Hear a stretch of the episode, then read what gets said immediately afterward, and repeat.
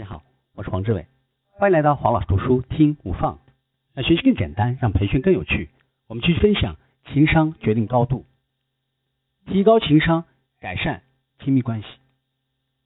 担心不被爱是亲密关系当中最大的误区。正因为心中藏有他不爱我的感觉，所以不管他说什么做什么，你都会觉得不对。当你不满对方的态度，进而引发争吵的时候，当你心生太多的不满，从而对感情懈怠的时候，当你指责对方为什么不能帮我干点活，这不是你应该做的事，这个时候呢，不妨冷静下来，问问自己的内心是否抱有一定是不爱我这样的想法。导致伴侣关系紧张的最大原因，就是在一定是不爱我这样一种思想下。对对方的言行妄加猜测，我们可以反过来想一想：如果坚信对方一定爱着我，那么即使他没有联系你，你也不会太在意，而是认为他工作太忙了，你会主动联系他。如果你坚信对方一定爱着我，当你听到丈夫说“别把自己弄得那么累，差不多就行了”，这个时候呢，你会感动，会幸福的想：我嫁了一个多么体贴的人啊！你心中抱有一定不爱我的质疑，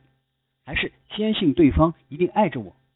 会让你的生活发生截然不同的变化。你不必塑造完美的形象，一旦产生了一定是不爱我这样的思想，很多人就会更加渴望被爱和被认可，于是就会过于苛求自己，凡事都想做到尽善尽美，结果不仅弄得自己身心疲惫，还造成夫妻关系紧张。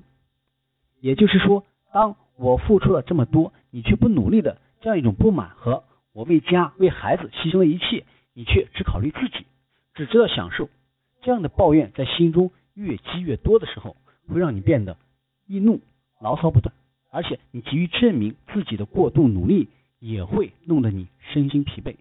影响到家庭的安宁和夫妻的和谐。所以你应该思考一下，是不是自己过于努力、过于苛求自己了？这个时候，希望大家能够稍微偷懒一下，让自己放松下来，这样你才能够感受到来自丈夫的体贴和爱，夫妻关系才能够更加的和睦甜蜜。放弃无谓的自我牺牲，